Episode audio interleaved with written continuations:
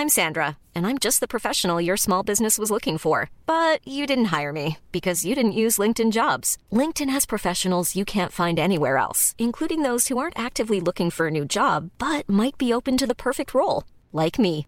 In a given month, over 70% of LinkedIn users don't visit other leading job sites. So if you're not looking on LinkedIn, you'll miss out on great candidates like Sandra. Start hiring professionals like a professional. Post your free job on linkedin.com/people today. Escuchas. Escuchas un podcast de Dixo. Escuchas Linterna Mágica con Miguel Cane. Por Dixo. Dixo. La productora de podcast más importante en habla hispana.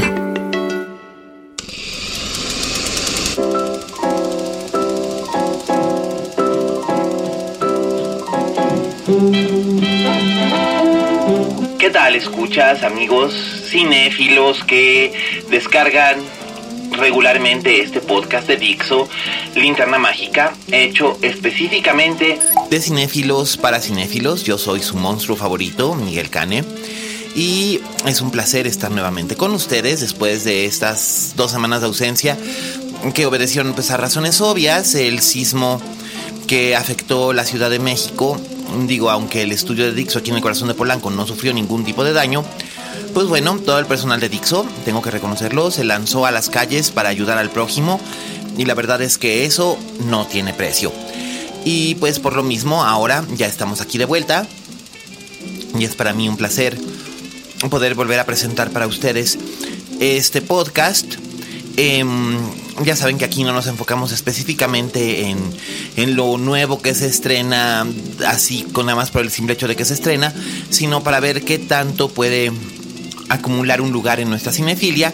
Y por supuesto, pues tenemos nuestro, nuestro bonito postre que le llamamos, que es la sección del clásico de la semana que es precisamente para hablarles de una película clásica que probablemente no conocen. Y bueno, en esta ocasión vamos a tener una fusión. Nuestra reseña de la semana va a venir fusionada con nuestra sección Oye Fuentes, que se hace con la colaboración del crítico de cine más chévere de Guadalajara, que es nada menos que Raúl Fuentes, arroba Oye Fuentes en Twitter y en Instagram. Y pues es un placer, de verdad, darle aquí el chance a Raúl Fuentes de que se explaye largo y tendido acerca de una película que estuvo esperando, si la estuvimos esperando durante más de un año o dos, todos los que escuchamos este podcast o hacemos este podcast, eh, sepan que Raúl la estuvo esperando muchísimo más y con muchísimo más ahínco que cualquiera de nosotros, estoy seguro. No, no solo porque es fan de la historia original, sino también porque es un gran fan de Denis Villeneuve, que es el director de cine que que aparentemente más le gusta en estas fechas a, a Raulín y, este, y que es el encargado de dirigir Blade Runner 2049. Así es que bueno, pues yo en este momento voy a ceder los micrófonos para que Raulito Fuentes se eche la reseña de la semana. Oye Fuentes. Fuentes, Yo soy Raúl Fuentes y a mí me encuentras en Twitter y en Instagram como arroba oyefuentes. Oigan, pues me da mucho gusto que podamos platicar eh, después de pues, estas semanas tan difíciles para, pues, para todo el país, eh, pues traerles un poco de entretenimiento. Digo, han sido días difíciles, pues bueno, hay que, hay que, hay que pasar ya de ello. Oigan, pues fíjense que a mí me toca la ardua, difícil, complicada y creo que poco envidiada labor de reseñar una de las películas, pues no solo la de las más esperadas del año, sino en muchísimo, en muchísimo tiempo, que es la película de Blade Runner 2049, la nueva cinta dirigida por el canadiense Denis Villeneuve. Eh, y pues bueno, fíjense que pues quiero platicarles obviamente de la película, platicarles un poquito también de la influencia que tiene la cinta original de 1982 dirigida por Ridley Scott y también platicarles un poco del trabajo de este, de este hombre, Denis Villeneuve, que a mí me encanta. De hecho, eh, pues yo esperaba con ansias, fíjense que a mí me tocó conocer, digamos, el trabajo de Villeneuve. Eh, a raíz de que, se, de que se anunció hace unos tres años que, que él sería el, el responsable de llevar esta película a, la vida. Yo no, no ubicaba muy bien el nombre, aunque yo ya había visto la película, por ejemplo, de Prisoners del 2013 y, bueno, cuando se anunció que él sería el, el, nuevo realizador, me puse a ver sus películas y la verdad es que después de haber visto Prisoners y Enemy y La mujer que cantaba, después de ver Polytechnique y obviamente Sicario, pues ya tenía muchas, muchísimas ganas de ver, de ver la llegada, y al ver Arrival, Arrival no me quedó duda de que, de que Villeneuve sería pues el más indicado para, para llevar a la titánica tarea de realizar una nueva película de Blade Runner a la pantalla. Eh, fíjense que el mismo Villeneuve eh, mandó una carta a los miembros de la prensa que, tuvimos la oportunidad de, ver la premier de, esta cinta, que decía básicamente que nos pedía eh, que por favor no, no reveláramos partes importantes de la trama, es decir, por favor que no hiciéramos spoilers, porque bueno, eh, pues esta cultura del spoiler que arruina muchísimas cosas, incluso los mismos trailers la hacen, pues bueno, puedo entender perfectamente que Villeneuve quiera que su cinta pues sea una experiencia completamente para todos. Entonces, lo que les voy a platicar, pues la premisa es algo muy sencillo, obviamente sin spoilers, es es una continuación de la película de hace 35 años, solamente que esta sucede 30 años después, estamos en el año 2049, y el agente K que es interpretado por, por Ryan Roy, Gosling, perdón, Ryan Gosling, eh, pues él tiene, él es un Blade Runner y tiene la tarea de pues de encontrar a los replicantes viejitos en este, en este momento histórico, digamos, de, de la historia, de, de, la, de la trama, él pues está retirando a los Nexus 8 el Blade Runner original retiraba los Nexus 6, a él le toca retirar a los Nexus 8 y eh, en el momento en que retira uno, eh, descubre algo muy misterioso, descubre pues este MacGuffin que, que hará avanzar la trama, es algo que no me gustaría revelarles, pero que es tan misterioso, tan, tan fuera de lo normal, que él tiene que hacer su investigación y tiene que buscar a Rick Deckard, a, Harrison Ford, para que le ayude a entender pues qué es lo que está pasando. Y digamos que esta película que dura casi, casi tres horas, pues es esto, es el recorrido que hace Kay para encontrar a Deckard y, resolver este, este rompecabezas misterioso. Mm, ¿Qué les puedo yo decir de la película? Pues además de que tenía la gran expectativa de verla, eh, pues bueno, no sé, yo supongo que ustedes ya lo han visto en los trailers. La verdad es que eh, la fotografía de, de, Roger Dickens es una cosa impresionante, impresionante. Creo que esta el próximo año yo creo que sí podría ahora sí ganar ganar el Oscar y no es que el Oscar sea como mi premio favorito, pero lo cierto es que pues bueno, él le ha tocado competir varias veces con Emanuel Lubezki y ha salido perdiendo las tres, pero pero sí merece mencionar parte de la foto de Roger Dickens.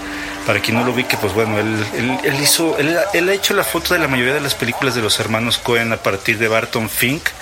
Eh, pero donde de veras se la abuela yo creo que es en No Brother, Where Art Thou o en, El hombre que nunca estuvo ahí. Y, pues todas las demás, bueno, la, gran mayoría de las películas de los Coen a partir de 1991 pues han, han sido fotografiadas por él. Eh, Sicario de Villeneuve, obviamente, pues también es fotografiada por él, también Prisoners. Y bueno, pues él, pues él es uno de los mejores cine, cinefotógrafos de la, de la actualidad. Yo creo que sí, no más de ver las imágenes, este, vas a alucinar es un, es un mundo que sí respeta, digamos, la, la cosmovisión del primer Blade Runner, pero, pero que también nos ofrece algo más, no nomás nos quedamos, digamos, en Los Ángeles, sino en varias locaciones más. Eh, eso por una parte. Y luego por otra, mm, pues, ¿qué, ¿qué, decir de, de, la historia sin revelar partes importantes de, del, de la trama principal? Pues bueno, eh, cuando, cuando, salió, cuando salió la película, que los miembros de la prensa estadounidense pudieron verla, los primeros tweets decían que era una obra maestra, que era un, este, un portento, que Villeneuve lo había logrado, bueno, ya saben, puras, puras cosas de estas. Y ya cuando uno ve la película, bueno, creo que eh, le podemos bajar dos rayitas a, la intensidad de, de, los críticos. La verdad es que no es una película perfecta, al menos a mí no me lo, no me lo pareció pero sí me parece una secuela muy, muy ambiciosa en el sentido de que no únicamente la fotografía o el uso de recurrir nuevamente a, tener a Harrison Ford en el papel de Deckard o que aparezcan, por ejemplo, eh, personajes de la película original, tener pues a, Jared Leto en el papel de, villano, a Ryan Gosling en el protagónico, también tiene que ver, eh, digamos, que, esta película es una cosa grandilocuente, o sea, sí, sí echaron toda la carne al asador en esta ocasión, la película de hecho eh, tuvo un costo alrededor de los 150, 200 millones de dólares y se nota, no es una película de bajo presupuesto para nada. Y una cosa muy interesante es que, por ejemplo, eh, el trabajo futurista, digamos, de los, de los coches o de los dispositivos móviles o el uso de los drones, sí se ve novedoso, pero también se ve viejo. Entonces ahí hay un trabajo muy, muy interesante de, cómo se, se nos presenta el futuro en, este año 2049. Mm, una cosa que, que, sí yo tuve oportunidad de platicar con varios de mis compañeros de la prensa, pues era que, que algunos sentían que esta película eh, pues es más, es más forma que fondo, ¿no? Porque sienten que hay unos eh, momentos de la, de la historia que, que, se alargan demasiado o que incluso eh, pues no nos están dando la ambigüedad que sí tuvo la película original y sé que no estoy siendo claro, pero, pero por ejemplo, eh, parece que esta, esta película, la, la instrucción que tuvo Villeneuve eh, fue dar todo como con manzanitas, es decir, acompañándonos de la mano para que no nos perdamos en el camino, como si fuera una, una narrativa un poco más para pues para, para personas que no están tan familiarizadas con, con, un cine un poco más complejo, más o que suponga un reto verlo, de, de verdad eh, siento que ahí sí falló un poco Villeneuve al, al, al mostrar esta, esta película, esta, esta historia de veras es como, como muy fácil de seguir, no tiene ninguna complicación y, y mucho de lo que de lo que vamos viendo se nos va explicando eh, poco antes. Creo que eso sí demerita un poco a, la, película en general porque pues Blade Runner sí tenía como toda esta ambigüedad, todo este, eh, por ejemplo, no, no, no acabas de, de, decidir si, por ejemplo, los buenos son buenos o los malos son malos. Hay, hay claroscuros bastante interesantes y aquí sí queda claro quién es el bueno y quién es el malo. Aquí sí queda claro eh, los objetivos. Y no es que eso está mal, solo, solo que creo que eso eh, el, el guion sí lo sí lo resiente a final de cuentas ya saliendo de la sala y masticando y analizando como los puntos más importantes de la película. Pero por otro lado también quiero decirte que, que en verdad creo que sí es una experiencia que se debe vivir en cine eh, sí o sí. Eh, Villeneuve sí fue muy, muy enfático y, se preparó muchísimo para que la película la podamos ver como se debe ver en cine, una pantalla grande y con un sonido Atmos eh, que él pidió específicamente que se, que se proyectara con estas condiciones. Y bueno, como, como paréntesis, pues sí te recomiendo que la película no la vayas a ver en una sala 3D o en una sala chica, porque creo que sí se perdería parte del impacto, parte de la emoción, sobre todo pues la música o el sonido en esta película son, son verdaderamente fundamentales.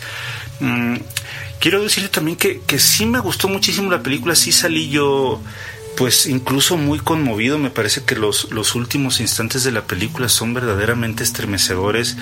A mí me incluso me, me sacaron una, una lagrimita por ahí porque eh, creo que Villeneuve hizo lo mejor que pudo hacer pues tratándose una película de encargo y, bueno yo sé que a lo mejor esto también suena peyorativo pues porque eh, pues una película de encargo pues puede ser puede ser cualquiera o puede ser una secuela de un verdadero clásico como lo es Blade Runner eh, de esta película creo que se va a hablar muchísimo tiempo. Es una película que además sí respeta de alguna manera pues toda la, la, ideología de los personajes y juega también con algo que se me hizo muy interesante. Juega también con la idea de, de si Deckard es un replicante o no. Aquí es una, una cosa muy, muy padre porque, porque bueno, ya sabemos que Ridley Scott dijo que, que Deckard sí es un replicante, pero por ejemplo Harrison Ford pues está en completo desacuerdo porque él decía que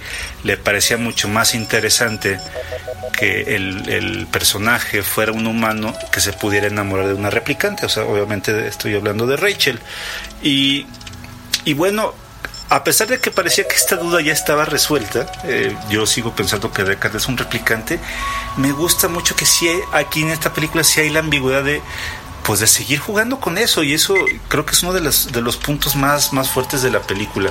Si tenemos la duda de si Deckard sigue siendo un replicante o no, eso nos abre posibilidades para que la trama avance, para que su relación, digamos, con los demás personajes o con el conflicto general de la película, pues tenga una, pues tenga salidas más interesantes. Me parece que esa es una como de las de los cuestionamientos más, más importantes de la película y que también sigue haciendo preguntas interesantes, ¿no? Porque si, si en la Blade Runner original eh, se, nos cuestionábamos sobre, sobre la, inteligencia artificial o si estos androides tienen la capacidad de sentir o incluso eh, de tener un alma, que es también lo que se sugiere un poco cuando muere Roy Batty al final de la Blade Runner original y que esta paloma va volando.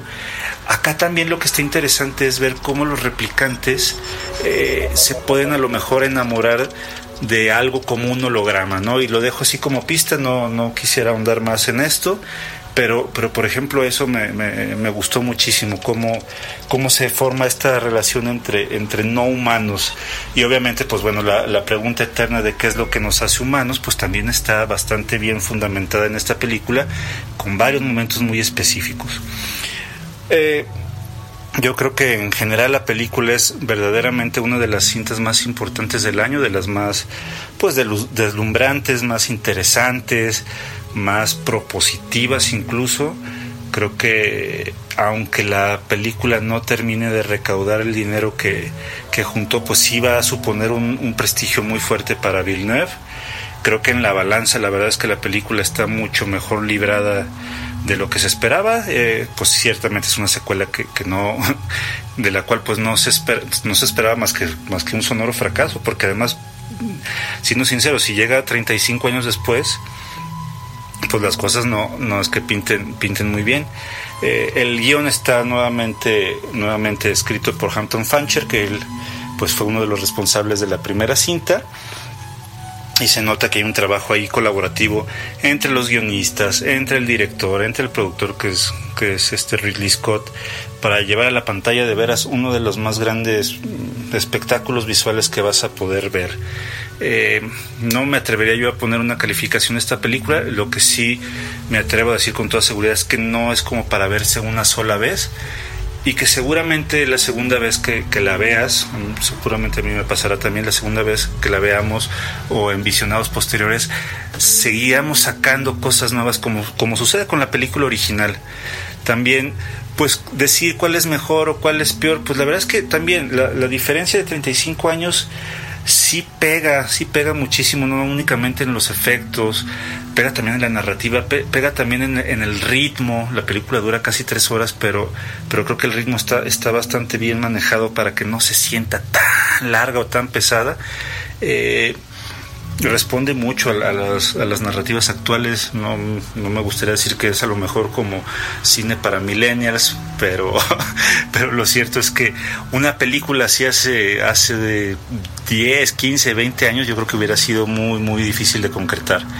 Pues sí, la recomiendo ampliamente la película. Me gustaría, ya que pase un cierto tiempo considerable, poderla platicar con ustedes, sobre todo pues la parte de los spoilers de qué es lo que pasa con, con los personajes. Eh, a dónde, a dónde van y a dónde llegan al final de esta cinta. Eh, pues platiquémosla, de verdad creo que esta película sí merece mucho la pena una, una serie este, discriminada de tweets. Te, recuerdo mis cuentas en Instagram y en Twitter. Yo estoy como, como Oye Fuentes. Te agradezco muchísimo tu atención. Yo soy Raúl Fuentes y nos escuchamos la próxima semana. Hasta luego. Escuchas. Escuchas. Linterna Mágica. Fixo. Gracias, Raulín. Bueno, ya oyeron ustedes ahí el comentario de Raúl Fuentes sobre esta película. Si ustedes son fans de la original de Ridley Scott, corran, corran, échensela, disfrútenla. Eh, coméntenla, es lo que esperaban, no es lo que esperaban. Eh, hagan conversación. Raúl ya les dio a ustedes sus redes, si no yo se las vuelvo a dar. Que son arroba oyefuentes en Twitter y arroba oyefuentes en Instagram. Síganlo, comenten las cosas con él. Él tiene dudas que corroen.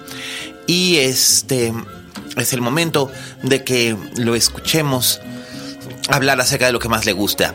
Y bueno, yo voy a partir ahora con la siguiente sección de este podcast, que es Recomendaciones Domésticas.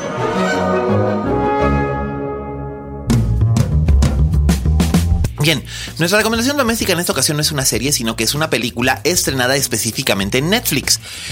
Eh, la gente dice, ay, pero es que es una película para televisión. Eh, voy a decirles una cosa, las películas para televisión, entre comillas, que estrena Netflix, no necesariamente significan o representan que sean malas o de una calidad inferior. Ya tuvimos Okja, la gran película con Tilda Swinton y Jake Gyllenhaal, por ejemplo, que es una gran, gran película. Ya viene Major Roberts, que es de Noah Baumbach, que por cierto, todas las películas de Noah Baumbach, probablemente con la excepción de Greenfield, están este están, están eh, em, ya disponibles en Netflix, incluyendo Kicking and Screaming, que fue su primera película y que es realmente espléndida. Yo la disfruté muchísimo en su momento, hace más de 20 años, y recientemente la volví a ver y la seguí disfrutando. Así que si son fans de Noah Baumbach eh, o quieren entrarle a su a su manera de hacer cine, pues es el momento de acercarse Netflix. Y es precisamente en Netflix donde eh, se estrena también esta película que voy a recomendarles, que francamente a mí me gustó y me gustó mucho.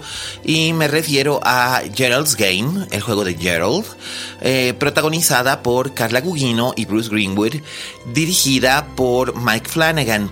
Mike Flanagan es un nombre que a lo mejor no le suena mucho, pero ciertamente los que son fans del terror ya han visto más de una de sus películas en el cine. Él es el director de Ouija, El Principio del Mal, y eh, de Oculus. A mí ninguna de las dos me gustó. Aunque reconocí que tenían cosas interesantes, pero eh, no eran exactamente argumentalmente mi taza de té, como dicen en, Estados Unidos o en Inglaterra. Sin embargo, Gerald's Game me daba curiosidad, principalmente por el hecho de que yo hace 25 años, cuando salió el libro, lo leí, lo disfruté muchísimo, eh, me pareció un gran libro, es un libro que es un libro hermano de Dolores Claiborne, que seguramente ustedes recuerdan bajo el título de Eclipse Total, una película que se dirigió en 1995 por Taylor Hackford con Kathy Bates y Jennifer Jason Lee y David Strathairn. Bueno, pues eh, ahora... En 2017, Mike Flanagan presenta a Carla Gugino en el papel de Jesse Burlingame, que es un personaje memorable dentro de las escrituras, las novelas de Stephen King, puesto que se trata de una, una mujer casada con un abogado importante que se llama Gerald Burlingame. Ella de soltera era Jessica Mahout. Eh, Jessie está casada con él. Básicamente se dedica a ser, eh, pues, ama de casa. Es una mujer de unos 40 años, 45 años. Eh, retiene toda la belleza de su juventud. Em, trata de que su matrimonio con, con, con Gerald, con quien no ha tenido hijos, sea funcional Gerald es algo mayor que ella. Él está interesado en llevar a cabo algunos juegos eróticos para darle sal y pimienta a la relación. Y eh, Jesse está de acuerdo con ello. Entonces em, van a su casa del lago, que está bastante aislada del resto del mundo. Eh, y una vez ahí, algo sucede que, bueno, si lo cuento no es un spoiler, porque es básicamente la premisa. El juego consiste en ponerse esposas, eh, ya saben, como las de los policías. Eh, ponerse esposas eh, y atarse a la cama. Le toca a Jesse hacer esto. Y durante la rutina del juego, que empieza a salirse de control, eh, a Gerard le da un infarto y muere. Y Jessie está esposada a la cama. Nadie sabe que están ahí no hay vecinos cerca, no hay nada. Y además em, está sola. Está sola con el cadáver de su esposo. Y em, tal vez no está del todo sola. Si a esto le aunamos que hay un secreto en el pasado de Jesse que empieza a aflorar, la película se vuelve realmente algo inquietante y Mike Flanagan consigue trabajarlo de una manera en la que el ritmo no se pierde nunca, cosa que sería muy fácil porque es una anécdota engañosamente simple, pero en la novela Stephen King logra meterle varios matices y varios niveles de realidad a lo que nos está narrando. En este mismo caso, eh, Flanagan consigue hacer lo mismo con un recurso que no estaba en la novela, pero que a él le funciona que es la representación de las voces en la cabeza de Jesse. Eh, no voy a decir mucho más al respecto de esto, solamente voy a decir que realmente la película funciona porque es un thriller de suspenso y angustia más que una película de terror violento o de gore. Hay sangre, sí, hay gore, sí, pero está manejado de una forma en la que sustenta la premisa, no necesariamente la, suplanta, la sustituye o la descarrila. Eh, Carla Gugino es algo realmente que hay que observar. Es una actriz espléndida, siempre lo hemos sabido, la hemos visto casi siempre haciendo papeles de soporte, excepto en una película de, eh, de eh, Steven Soderbergh en la que era la segunda protagonista. Eh, también hizo algunas películas con el cineasta venezolano Sebastián Gutiérrez. Em, entre ellas Electra Lux, eh, que era una especie de parodia de las películas de espías de los años 60, que estaba muy bien. Y pues en este caso, em, Carla Gugino en el papel de Jesse Burlingame es muy interesante porque le da mucha profundidad a su personaje. Es, es espléndida eh, eh, se mueve en muchas direcciones, es interesante todo lo que hace. Realmente hace un trabajo fascinante como actriz. Y, y además también aporta un detalle muy interesante su personaje no, no es únicamente una santa o un monstruo. En realidad está llena de matices y eso la hace profundamente humana. Y que haya un personaje profundamente humano y más un personaje femenino profundamente humano en lo que se considera una película de terror es una anomalía dentro del género en el sentido de que si bien eh, en las películas de terror casi siempre la protagonista es una mujer, es en raras ocasiones que el personaje de la mujer se desarrolla lo suficiente. Casi siempre es una chica que sobrevive a la aventura siniestra en la que se encuentra por la razón de que es virgen o porque hace uso de su inteligencia movida por su angustia y desesperación. En este caso sí la mueve una angustia terrible y una gran desesperación, pero también hay muchos otros matices en ella y Carla Gugino está en la pantalla el 99.9% del tiempo.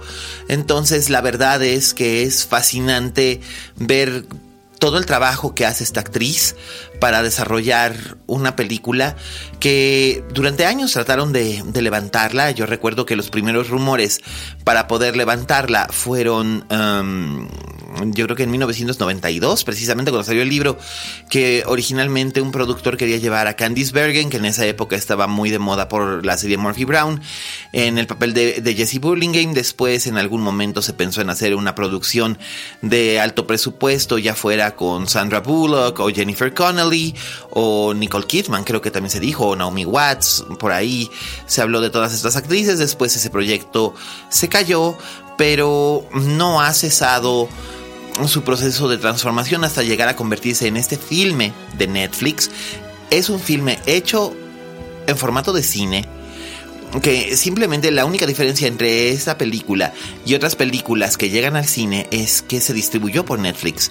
Pero esto no quiere decir que sus valores de producción o su calidad eh, sean inferiores. Muy por el contrario.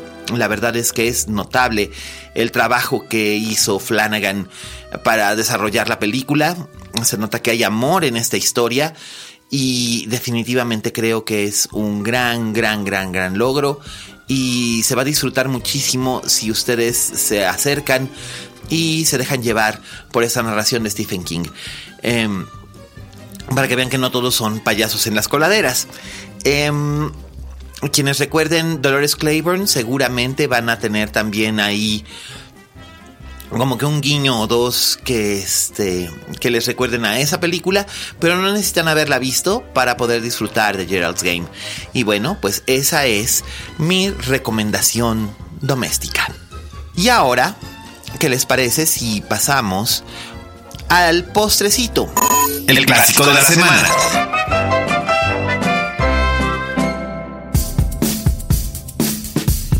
Y nuestro postrecito en esta ocasión es un clásico que, haciendo que habíamos estado hablando de Stephen King, no hemos hablado nunca realmente de una película que fue la película que inició todo este furor de las películas de Stephen King en el cine y que acabó convirtiéndolo en el escritor más adaptado en vida de, del mundo del cine. Em, me refiero, por supuesto, a la adaptación que hizo el director Brian De Palma, a quien se le echa mucho de menos, de Carrie en el año 1975, estrenándose en 1976, que terminó por lanzar a la fama como una gran estrella a Sissy Spacek y que además nos dio una gran, gran actuación por parte de una enorme actriz llamada Piper Laurie en el papel de su madre.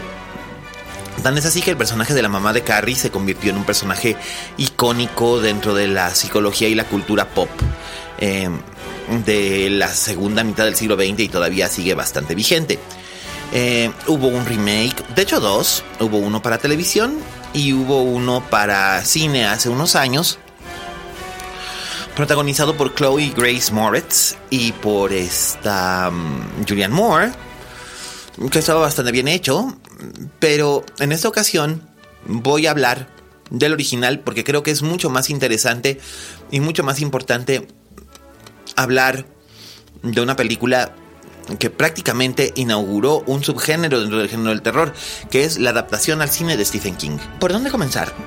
Bueno, Stephen King era prácticamente desconocido en los años 70, a principios de los años 70, cuando publicó su primera novela, Carrie.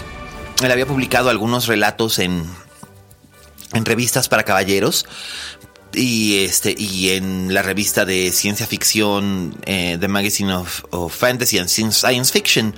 Pero no había publicado una novela no había publicado ningún otro libro y él suele contar mucho esta historia de que él había empezado a escribir esta historia acerca de jovencitas en la secundaria porque él em, era conserje de una secundaria durante los veranos y veía los grafitis que escribían las chicas sobre otras chicas y le horrorizaba la manera en la que las jóvenes eran capaces de destruir a otras por el simple hecho de que una era más bonita que otra. Em, después como que perdió un poco de fe en el concepto que estaba escribiendo y abandonó el manuscrito, lo tiró prácticamente a la basura. Pero de ahí fue rescatado por la esposa de Stephen King, Tabitha King, quien es una espléndida, espléndida novelista por mérito propio. Y ella cuando descubrió esto le dijo, no, no, no, no, no, continúa, sigue escribiéndolo, esto va muy bien. Y King lo que hizo, pues básicamente fue continuar, crear una novela que además tenía una estructura muy interesante, porque eh, Carrie, el libro, está escrito como una serie de fragmentos de otros libros, de reportajes, de eh, crónicas, de testimonio, de todo lo que ocurrió en la vida y posterior furia de Carrie White en un pueblito de Maine. Eh, la novela se vendió eh, como en 1974 se publicó como pasta dura no tuvo así como que digamos mucho éxito pero cuando salió la edición de bolsillo empezó a vender a lo loco y cuando él acordó ya habían vendido más de un millón de ejemplares. Un millón de ejemplares en bolsillo. Es la locura. Entonces eh, se vendieron los derechos a la Metro Goldwyn Mayer y los compró un eh, productor llamado eh, Paul Monash y eh, le encargó a un guionista llamado Larry Cohen que no es el mismo director de God Told Me To o Q, La Serpiente Emplumada, ni ninguna de esas películas de terror de bajo presupuesto, sino Lawrence D. Cohen, más bien que hiciera la adaptación. Cohen lo que hizo fue tomarlo de un modo ligeramente más lineal y situarlo todo en una estructura de tiempo constante.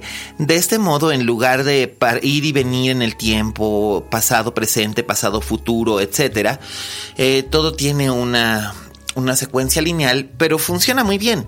Y de este modo nos presenta al personaje de Carrie White, que Carrie White es una chica eh, muy tímida, de 17 años que vive con su madre Margaret em, en un pueblito, no se especifica si es Maine, pero es un pueblito americano. Ella va en el último año de la preparatoria. Em, es tímida, se siente poco atractiva, no tiene realmente autoestima y además la madre es una fanática religiosa de cuidado. Entonces, esto evidentemente ha resultado en que la chica crezca aterrorizada por los arranques de furia de su madre, que cuando le entra la loquera la encierra en un closet a rezar y le pega constantemente. Y por otro lado, sobreviviendo al acoso desde la escuela primaria de las otras chicas del pueblo, ¿no? Las chicas bonitas, las chicas populares, eh, las chicas que vienen de familias bien integradas, que disfrutan lo guapas que son y que de hecho son crueles por el simple hecho de que son bonitas y pueden. La peor de ellas probablemente sea una chica que se llama Chris Hargensen, que es interpretada por eh, Nancy Allen, que eventualmente sería Mrs. Brian De Palma y es una de las protagonistas de su obra maestra Vestida para Matar.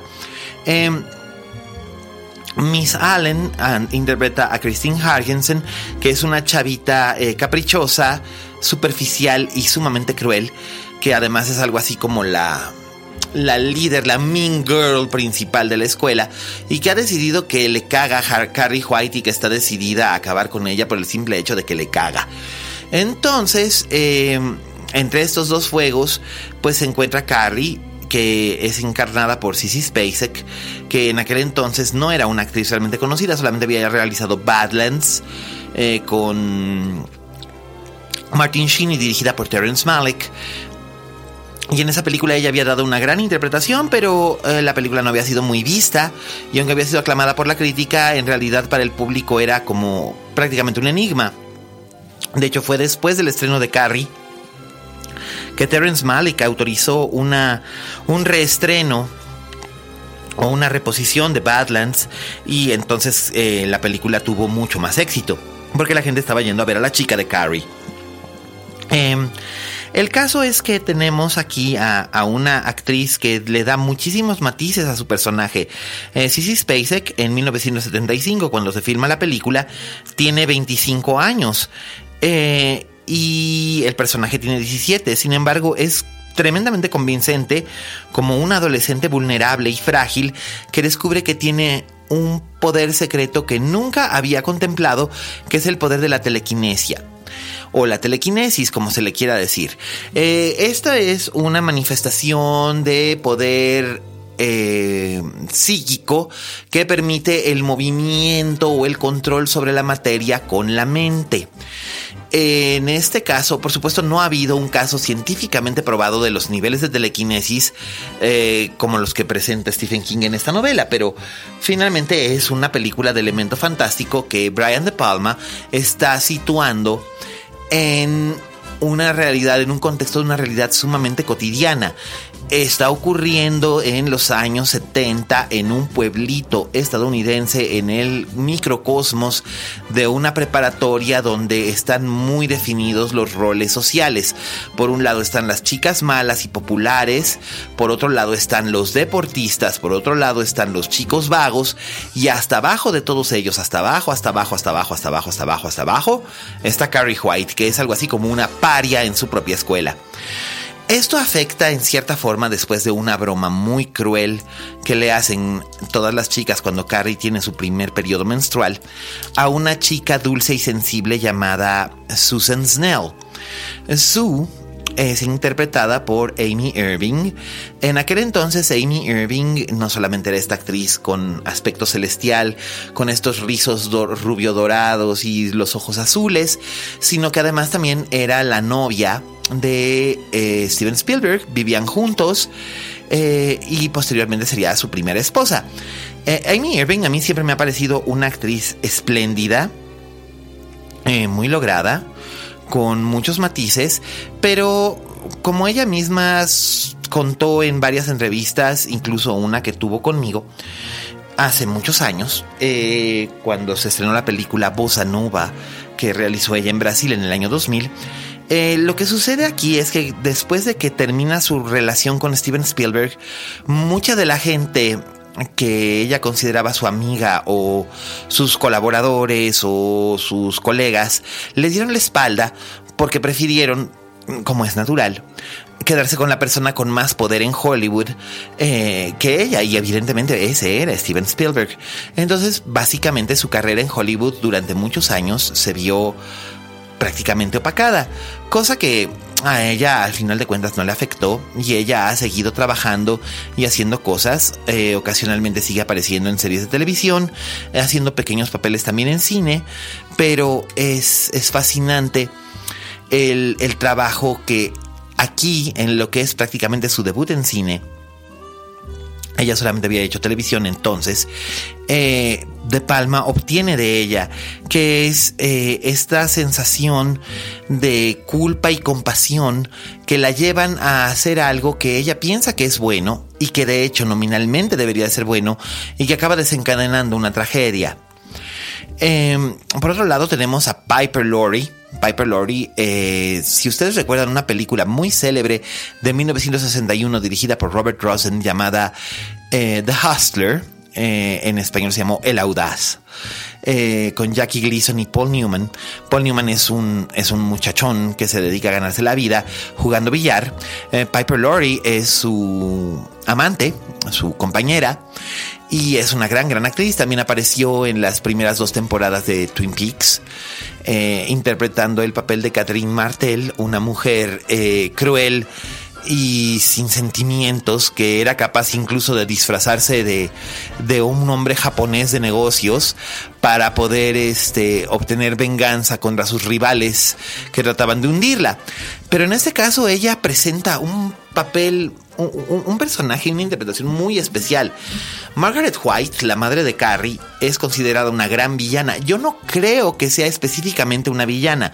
Si bien De Palma la presenta en una interpretación muy gran guiñol, eh, súper hiperbólica, súper exagerada, en realidad creo que el personaje de la madre de Carrie tiene muchos más matices interesantes en el entendido de que se trata de una mujer que después de haber sido abandonada y, de encontrarse con una criatura a la que no sabe cómo criar, se aferra a la religión de una manera tan ardorosa que acaba por completo por perder eh, la noción de la realidad. Entonces ella interpreta las, las escrituras, las sagradas escrituras, de manera eh, literal. Y esto es lo que la lleva a hacer cosas terribles, tremendas, incluyendo torturar a su hija. Eh, pero yo sigo pensando que muy en el fondo, Margaret White no odia a Carrie. Le tiene miedo, pero no la odia.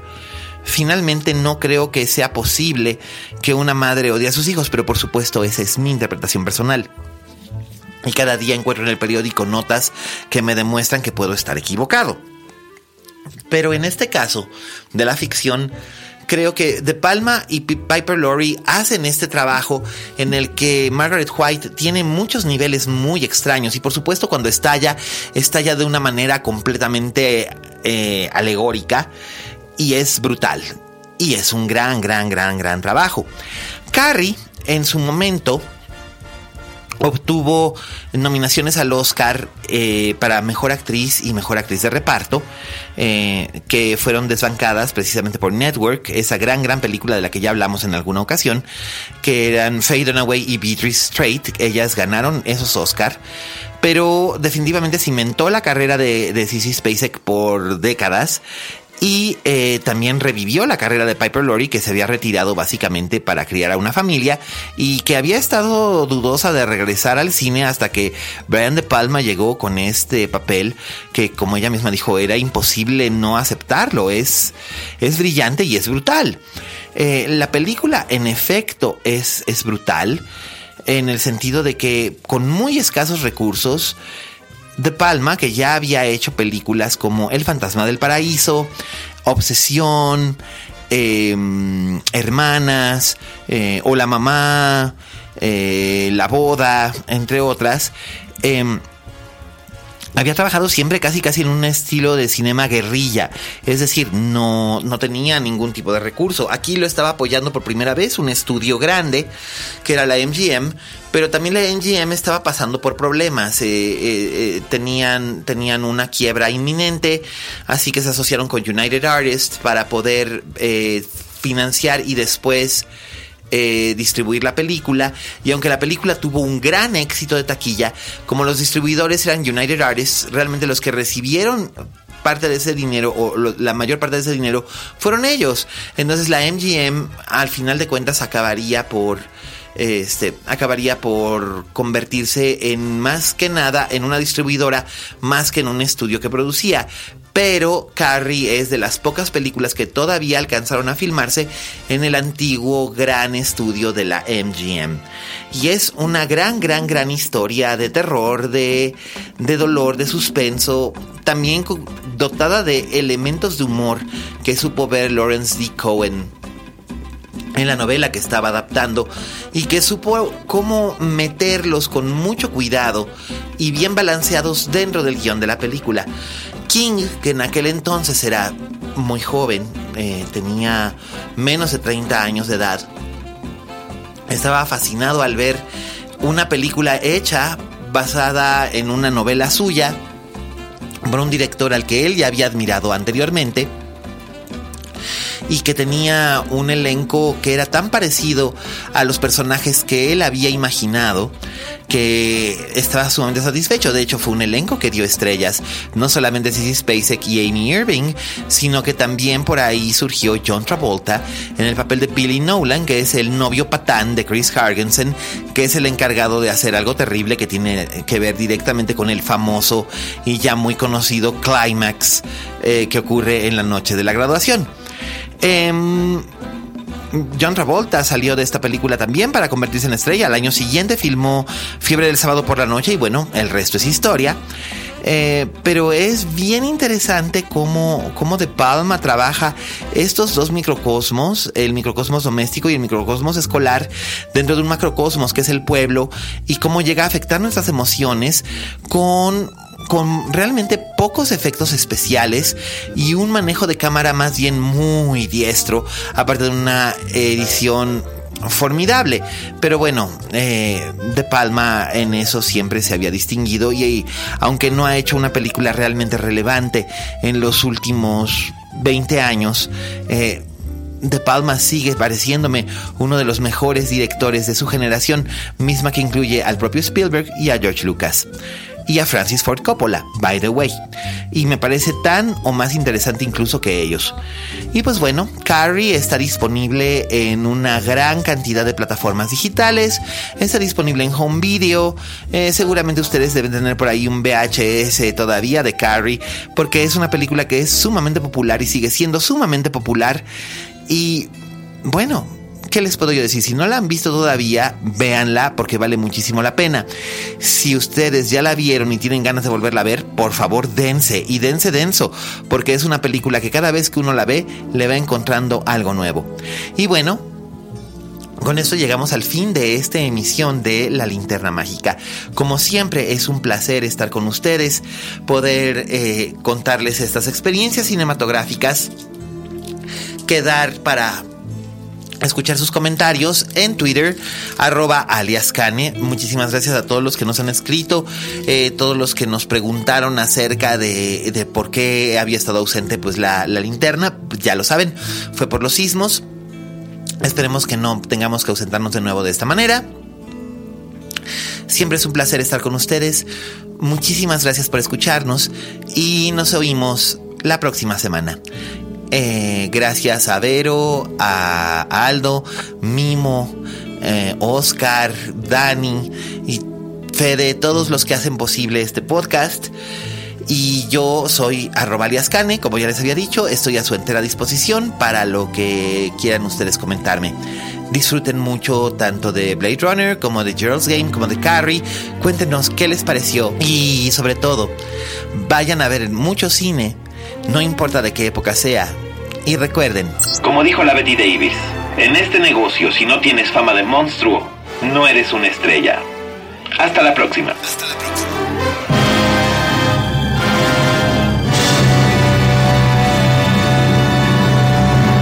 Dixo presentó Linterna Mágica con Miguel Cane.